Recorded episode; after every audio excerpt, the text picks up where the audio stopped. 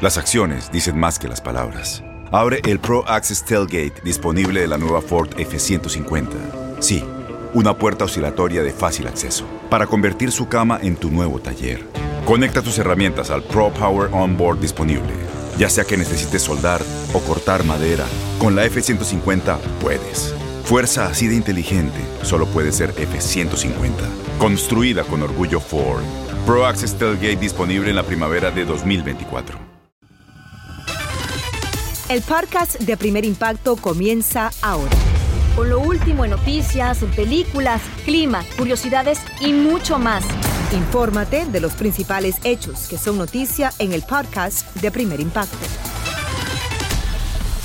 Muy buenas tardes y bienvenidos a Primer Impacto. Les saluda Pamela Silva. También les saluda Michelle Galván. Muchísimas gracias por estar con nosotros. Una deuda pudo ser el móvil para que un maestro le arrancara la vida a una colega. Eso fue en una comunidad de México. Así es, como nos cuenta Iván Macías, la madre del asesino fue quien levantó su voz para denunciar este crimen atroz.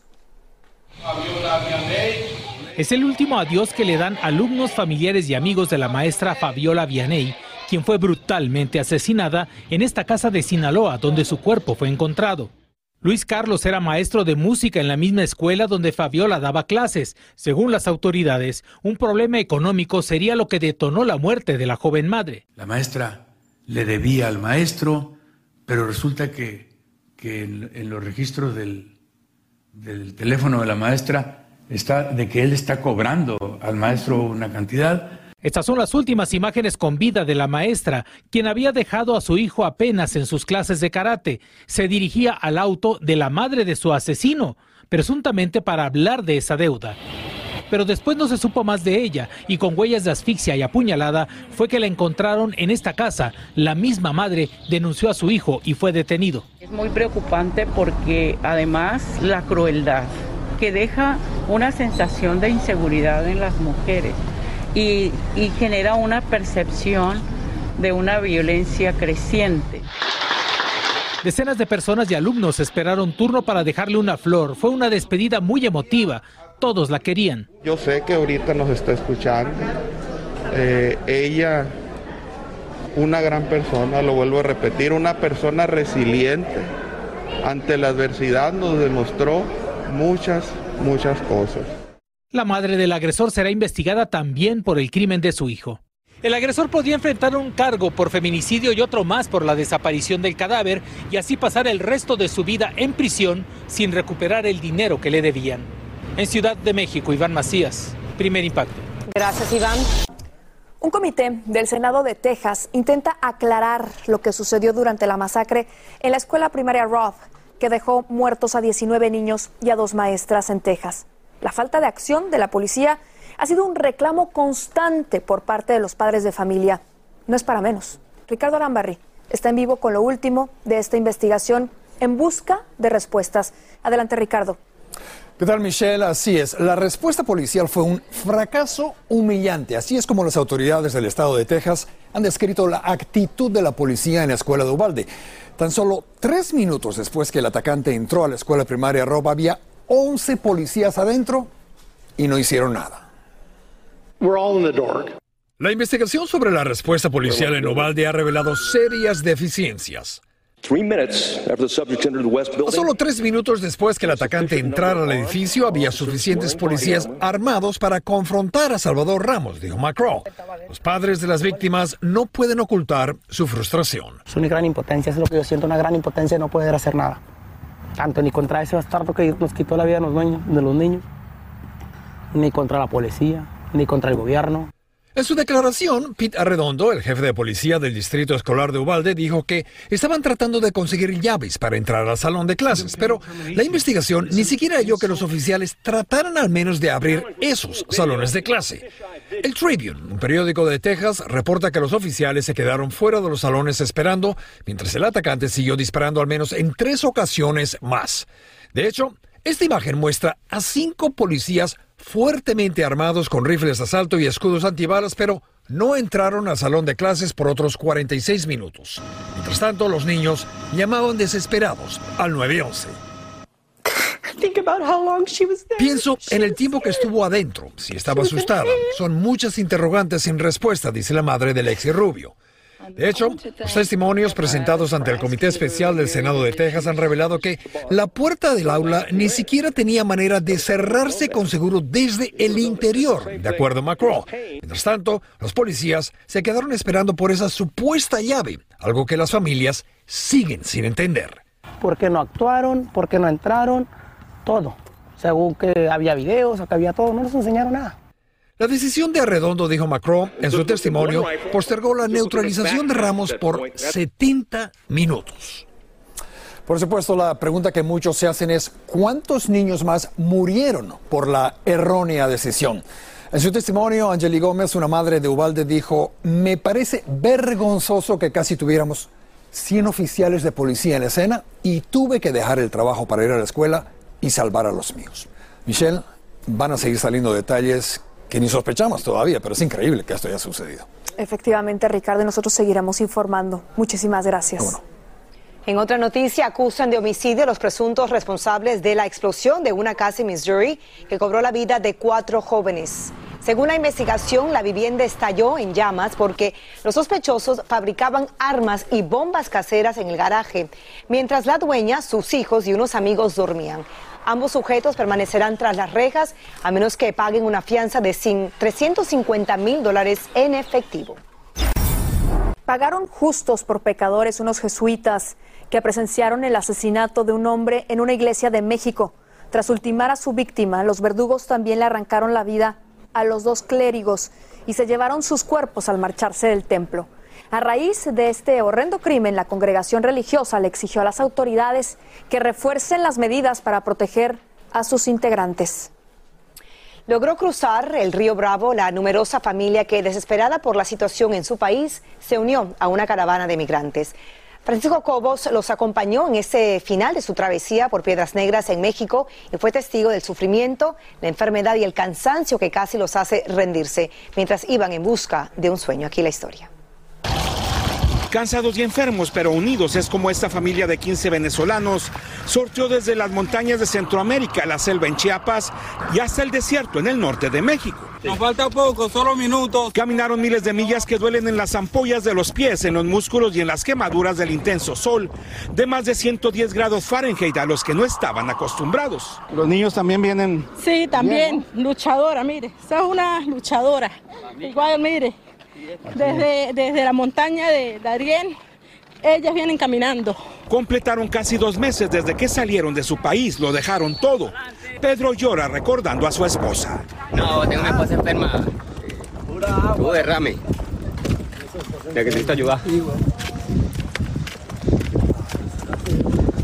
Que. A punto de cruzar el río, en un momento una de las hermanas se desmaya. Siente que no puede más. Sus hermanos, tíos y sobrinos la atienden y le dan palabras de aliento, ya que estaban muy cerca de su objetivo. Tras varios minutos y sin saber cómo, sigue caminando. ¿De dónde sacó fuerzas? Hace rato la vimos desmayada. Ay, por mis hijos, por mi familia, porque somos muchos que estamos aquí luchando por lo mismo. Para, que mis hijos descansen. Vale la pena. Mucho. Y siguen rumbo al río Bravo, donde la alegría los invade. Emocionado, emocionado. ¿Ya no se siente cansado? No, ya quiero pasar. Fuerza, lágrimas y de todo. Gracias. A unos metros del río ya sienten la brisa en la cara, apresuran el paso, están acariciando su sueño. Un saludo a mi mamá, si me está viendo, que ya llegué a los Estados Unidos. Sin saber lo que les espera al otro lado, uno de los tíos aprovecha para agradecer a quienes los apoyaron en el camino. La gente de México se ha portado de lo mejor, yo. Desde que llegamos aquí, desde que, desde que pisamos México, mire, jefe, eso ha sido eso ha sido una bendición. Finalmente llegan al río, pero antes de cruzar, una oración. Y es así como un capítulo más de esta caravana migratoria concluye. Finalmente la familia venezolana comienza a cruzar el río Bravo con la intención de llegar hacia los Estados Unidos, casi cumplida su meta. Una vez en suelo norteamericano, todos se entregaron a la patrulla fronteriza. Para ellos, una nueva historia estaría por comenzar si no son expulsados. En Piedras Negras, México, Francisco Cobos, Primer impacto. Un beso en pleno escenario hizo sospechar a algunos de un posible romance entre Cristian Odal y la cantante mexicana Carolina Ross. Ella aclara si hay o no atracción y también nos habla del desaire que le hizo una leyenda de la música. Desde Los Ángeles, Magali Ortiz nos presenta sus declaraciones. Veamos. Tuve la oportunidad de estar abriendo ahí su palenque en Metepec. Ella es Carolina Ross y hace unas semanas acaparó titulares cuando el cantante Cristian Odal le robó un beso en pleno escenario en México. Me dio un beso en el cachete, ay, cómo les encanta, ¿no? Fue un besito en el cachete. Las imágenes se viralizaron rápido e inmediatamente surgieron rumores de un posible romance entre ellos. No, no, no, no. Recién iniciamos una amistad, o sea, es muy talentoso, se portó muy lindo con todo mi equipo y con esa servidora. Y... Carolina es espera poder realizar una colaboración con Odal y no lo critica por exponer públicamente estos mensajes entre él y su exnovia Belinda, en donde ella le pide dinero para sus dientes. Cada quien tiene sus motivos para actuar. Yo pues espero que si tienen diferencias, ¿verdad?, lo sepan resolver. Rose se dio a conocer en las redes sociales interpretando covers de cantantes famosos y después al ganar un concurso de canto en México. Acaba de lanzar su segundo álbum de estudio titulado Cuestión de Tiempo y el primero fue un tributo a Lupita D'Alessio mami siempre me ponía sus canciones y sobre todo, ¿verdad? Porque cuando se estaba divorciando mi mamá, ¿verdad? Esas rolitas no fallaban y, y, pues siento que de alguna manera todas estas letras me abrazaron a mí en la infancia, fueron mi medicina, mi terapia y yo dije, quiero hacerle un tributo muy especial a esa señora, ¿verdad? Que nos acompañó, que nos abrazó y, y pues lo hicimos, pero en mariachi. Pero parece que el detalle no le gustó nada a la leona dormida. Híjole, pues la verdad yo no sé, lo, lo único que me di cuenta fue que me bloqueó de Instagram y, pues ni modo, ¿no? Este tributo fue un regalo, uno cuando da un regalo pues lo da con todo el corazón, con todo el alma y pues ya si la otra persona no lo disfruta pues no quedó en uno, ¿no? yo di todo de mí. Ella nos ofreció esta entrevista durante una cena íntima con los ganadores de un sorteo a beneficencia de la Fundación Juguetón Casimirense, que regala juguetes a los niños necesitados de México. En Los Ángeles, Magali Ortiz, primer impacto. En Ford creemos que ya sea que estés bajo el foco de atención, o bajo tu propio techo, que tengas 90 minutos o 9 horas, que estés empezando cambios o un largo viaje. Fortaleza es hacer todo, como si el mundo entero te estuviera mirando. Presentamos la nueva Ford F150 2024. Fuerza así de inteligente solo puede ser F150. Construida con orgullo Ford. Fuerza Ford. Aloha mamá. ¿Dónde andas? Seguro de compras. Tengo mucho que contarte. Hawái es increíble. He estado de un lado a otro con mi unidad. Todos son súper talentosos. Ya reparamos otro helicóptero Blackhawk y oficialmente formamos nuestro equipo de fútbol. Para la próxima te cuento cómo voy con el surf y me cuentas qué te pareció el podcast que te compartí, ¿ok? Te quiero mucho. Be All You Can Be, visitando goarmy.com diagonal español. When something happens to your car, you might say,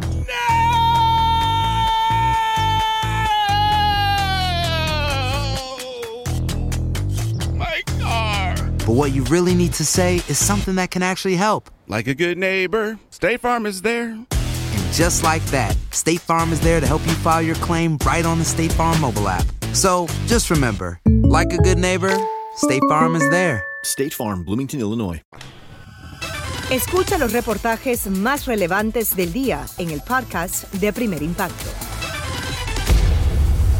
Acusan en México al cantante Lalo Mora de robar agua en medio de una seria sequía. Él lo niega y asegura que si tiene es porque Dios se la manda. Admitió que tiene agua almacenada en un rancho en Monterrey, pero explicó que no proviene de tomas clandestinas, sino de la lluvia.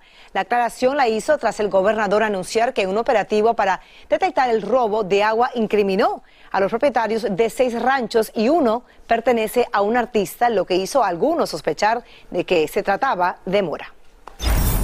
La abogada del actor Johnny Depp le abrió las puertas de su hogar a la revista Hola USA y presentó orgullosa a su mamá cubana. Lo ve en pantalla. Ella reveló que temió no llegar a tiempo al tribunal para escuchar el veredicto porque se quedó varada en un ascensor en el hotel en el que se estaba hospedando.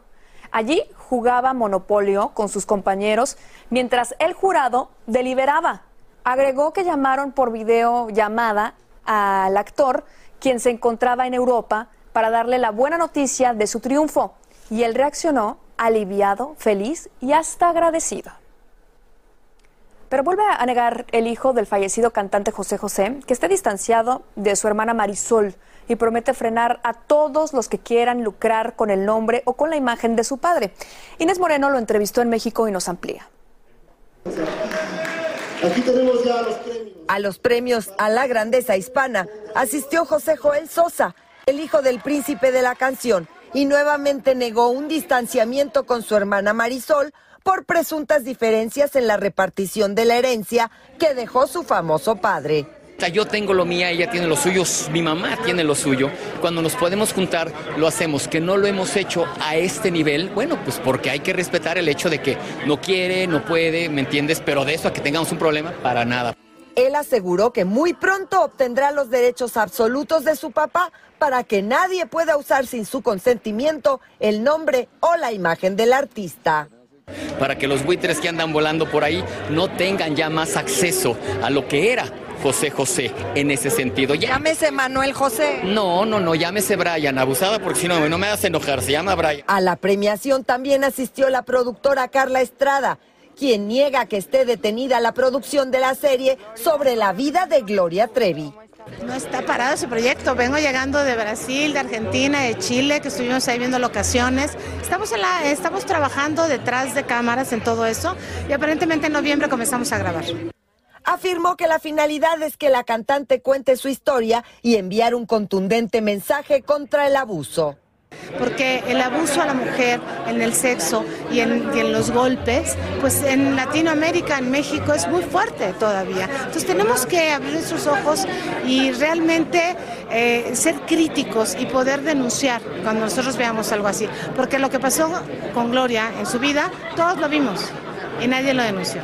¿En algún momento buscaron o buscarán a Sergio Andrade para eso? No, pienso que no. Cuando Sergio se le haga su historia, pues él contará su historia. Este es el punto de vista de Gloria y de las chicas que amablemente nos han querido contar su historia.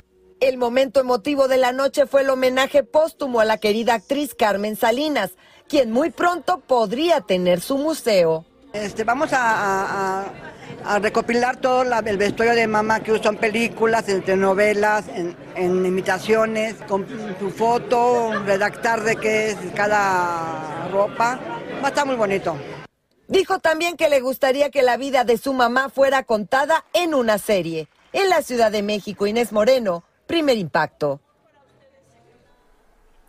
Premio Juventud está a la vuelta del skin. Nos enlazamos con nuestro Borja Voces desde España porque tenemos un importante anuncio. Hola Borja, saludos. Interrumpimos tus vacaciones para anunciar que regresas a Premio Juventud como presentador de Noche de Estrellas y ese año, por primera vez, la entrega de galardones será desde la Isla del Encanto, Puerto Rico. Bueno, ¿qué será lo primero que empacarás? Ay, Pamela, familia, muy buenas tardes a todos. La verdad que sí, es verdad, estamos interrumpiendo mis vacaciones, pero por un buen motivo y por supuesto por la familia de Primer Impacto, nunca voy a decir que no. Bueno, lo primero, contestando a tu pregunta que me gustaría meter en la maleta es a mi familia y a la nueva integrante, a mi sobrina Gadea, que ha nacido hace muy pocos días. He tenido la suerte de poder estar ahí recién salida del parto y poder verla. Me gustaría meter a toda mi familia en la maleta, pero no se puede Así que intentaré ver de qué manera me los puedo llevar a todos, porque seguro que lo voy a pasar muy mal ahora que regrese a Miami, hija. Bueno, estás eh, como que lleno de esa ilusión que te brinda tu familia porque vas a tener un, una cobertura bastante amplia y también muy emocionante porque te acompañará en la alfombra tremendo equipo que incluye a Carlos Ponce, a su esposa, nuestra querida Karina Banda, nuestro Yomari Goizo, José Figueroa, Kiara Liz y Roberto Hernández y que regresa a la alfombra de Premios Juventud tras dos años limitada, se puede decir, por la pandemia, por el coronavirus. ¿A quién te gustaría entrevistar en esa alfombra de Premios Juventud? Bueno, pues me gustaría invitar a todos los artistas que el público elija, ¿no? Al fin y al cabo, Premios Juventud yo creo que lo que se diferencia de otras premiaciones que tenemos en Univisión es que los ganadores los escoge el público y por cierto tengo que decir que la gente puede entrar en premiosjuventud.com hasta el 27 de junio tienen para elegir a sus artistas favoritos en todas las categorías. Y Pamela, ya lo anunciabas tú, vuelve la alfombra roja por todo lo alto después de estos dos años extraños que hemos vivido de pandemia, pues qué mejor que volver a extender esa alfombra de, de sueños y de artistas favoritos y además en la isla del encanto. Así que sin duda va a ser pues una noche muy especial en la que todo el mundo nos tiene que acompañar. Promete ser una noche inolvidable y Borja, tu equipo también contará con presencia tras bastidores y este año nuestra juventud podrá seguir por TikTok, esta plataforma digital, todo lo que ocurre en esa alfombra de Premios Juventud. Cuéntanos un poquito más sobre esa cobertura a través de TikTok. Bueno, a ver, has dicho nuestra juventud, pero yo creo que nuestra juventud, nuestros niños, la gente más adulta, yo creo que TikTok se ha convertido ya también en otra plataforma más que utilizamos muchísimo, no solamente los más jóvenes, también los más adultos de la casa. Así que, ¿por qué no transportar la magia y la energía increíble que siempre nos da Premios Juventud también a esta plataforma que todo el mundo sigue y que todo el mundo ve bueno, Borja, solo nos resta pedirte que invites a nuestra audiencia a sintonizar nuestra cadena a este 21 de julio, porque Premio Juventud cumple 19 años y el festejo será en grande y de impacto. ¿No es así? Pues familia, ¿qué les puedo decir? Mi familia de primer impacto, que yo sé que nunca nos abandonan, que siempre están pendientes. Una vez más, les vuelvo a pedir que ese 21 de julio en Premios Juventud a partir de las 7, comenzando con esa alfombra y desde Puerto Rico Vamos, está todo listo para que salga de maravilla, así que solamente nos falta que la gente de Primer Impacto nos acompañe. Felicidades Borja por ese regreso a la alfombra roja de Premios Juventud como presentador oficialmente y también felicidades por esta nueva integrante de la familia. Yo sé que te llena de mucha ilusión. Un beso enorme a toda la familia, que es una familia hermosa y ejemplar. Felicidades Borja. Muchísimas gracias. Aquí me voy a disfrutar de estas últimas horas que tengo antes de tomar ese avión que me da regreso a los Estados Unidos. Así que aprovechando las últimas horas y gracias de verdad por todas las felicitaciones. Gadea nace muy bien, que es lo más importante, con mucha salud. Y yo, pues, tío feliz que regresa a los Estados Unidos a daros un abrazo. Muchas gracias, Borja, y feliz viaje. Te esperamos aquí en los estudios de Primer Impacto. Gracias, un beso, familia. Os quiero. La pobreza obligó a una familia a hacer de un cementerio su hogar. Por increíble que parezca, allí han tenido hijos y nietos que juegan entre las tumbas. Desde Guatemala, Erika Porras nos muestra la amarga realidad de quienes viven entre los muertos. Aquí la historia. Doña Julia, de 72 años de edad, pasa sus días en su humilde vivienda en este cementerio ubicado en Escuintla, Guatemala. Cuando quiere descansar pone una silla en medio de los difuntos, mientras sus nietos juegan entre las cruces y los mausoleos hasta entrada la noche. Elvira tiene nueve años de edad. Ella nació aquí, en este lugar conocido como el Callejón del Cementerio, y ha visto cientos de entierros. Aunque asegura que algunas veces le ha dado miedo, ya se acostumbró a jugar entre los muertos. Aquí siempre vienen, vienen a enterrar y yo, yo corro para ver. Mi papi siempre ha sido el hoyo para los muertos.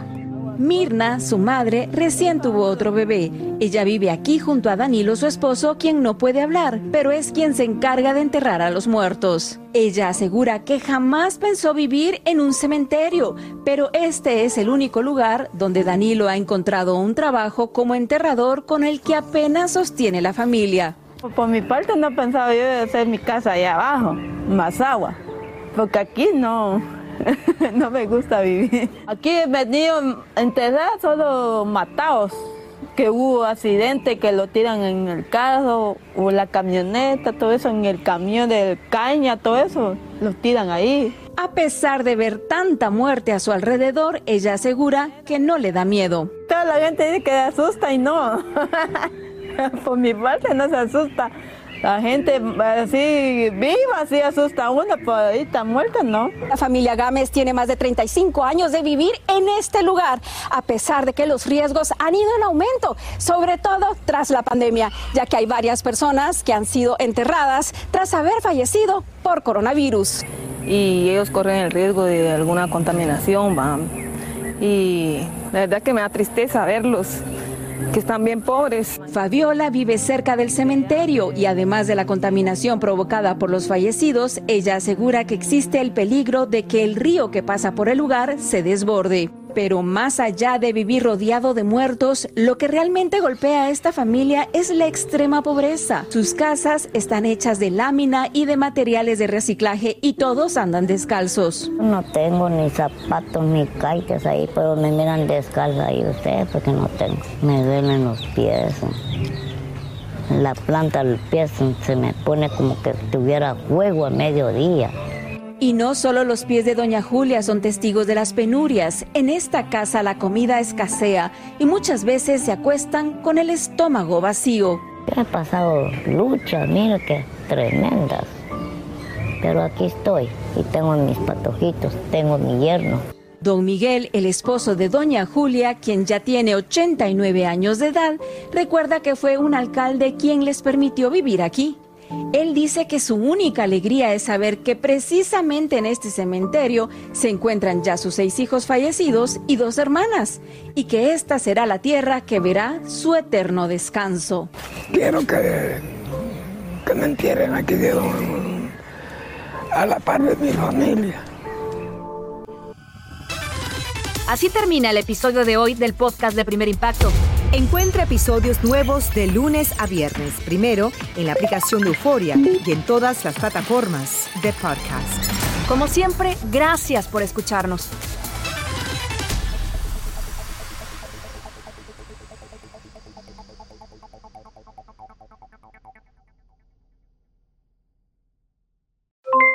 Aloha mamá, ¿dónde andas? Seguro de compras. Tengo mucho que contarte. Hawái es increíble. He estado de un lado a otro con mi unidad. Todos son súper talentosos. Ya reparamos otro helicóptero Blackhawk y oficialmente formamos nuestro equipo de fútbol. Para la próxima te cuento cómo voy con el surf y me cuentas qué te pareció el podcast que te compartí, ¿ok? Te quiero mucho. Be All You Can Be, visitando goarmy.com diagonal español.